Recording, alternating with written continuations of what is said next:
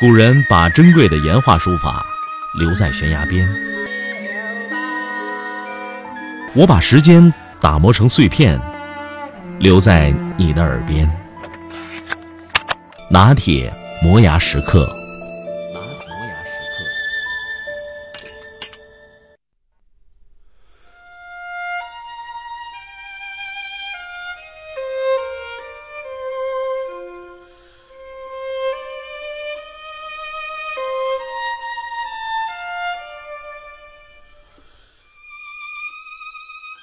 柴可夫斯基好像一直生活在我的心里，他已经成为我生命的一部分。他的一些舞曲和小品都是行云流水、清新自然、纯洁明丽，而他的另一些令我倾倒的作品，则多了一层无奈的忧郁、美丽的痛苦、深邃的感叹。我总觉得，在他沉重的叹息之中，有了一种。特别的妩媚与舒展，这种风格我只找到了苏东坡。比如第六交响曲悲怆，开始的时候，它使我想起了李商隐，苍茫而又缠绵，依丽而又幽深，温柔而又风流。但是再听下去，特别是第二乐章听下去，你还是得回到苏东坡那里去。他能自解，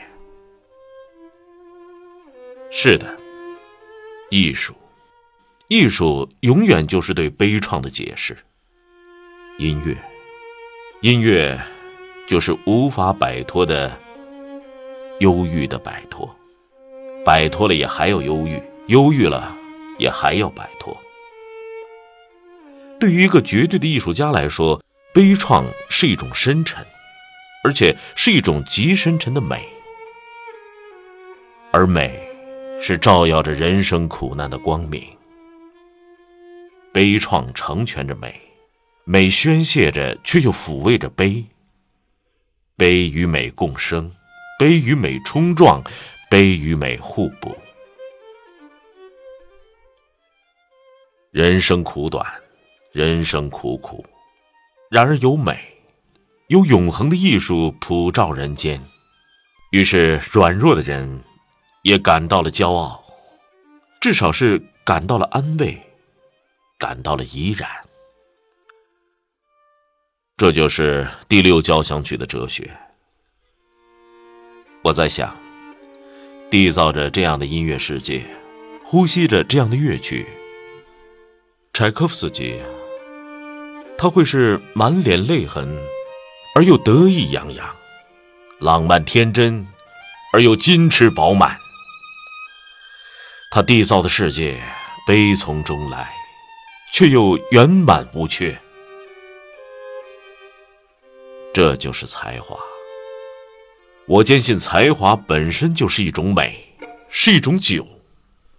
饮了它，一切人生的苦难都成就了诗的花朵，成就了。美的云霞，所以，柴可夫斯基教给人的是珍惜，珍惜生命，珍惜艺术，珍惜才华，珍惜美丽，珍惜光明。懂得珍惜，才没有白活一辈子。这样的美，谁也消灭不了，在火里不会燃烧，在水里。也不会下沉。人生太多不幸也罢，浮生短促也罢，还是有了那么迷人，那么秀丽，那么刻骨，那么哀伤。我总觉得柴可夫斯基输的是我的情，他勾勒的是我的梦，他的酒使我如醍醐灌顶。他使我热爱生活，热爱青春，热爱文学。他使我不相信人类会总像是豺狼一样，你吃掉我，我吃掉你。我喜欢，应该说，我崇拜与沉醉这种风格。我觉得，只有在这种风格中，我才懂得了生活的滋味，爱情的滋味。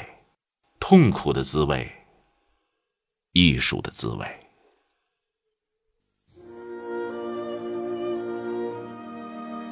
虽然年华老去，虽然我们已经不再单纯，虽然我们还不得不时时的停下来舔一舔自己的伤口，虽然我们自己对自己有了越来越多的不满。当夜阑人静，当你聆听了柴可夫斯基第一弦乐四重奏的如歌的行板，你或许会再次落下你青年时代。淌过的泪水，只要还在人间，你就不会完全麻木。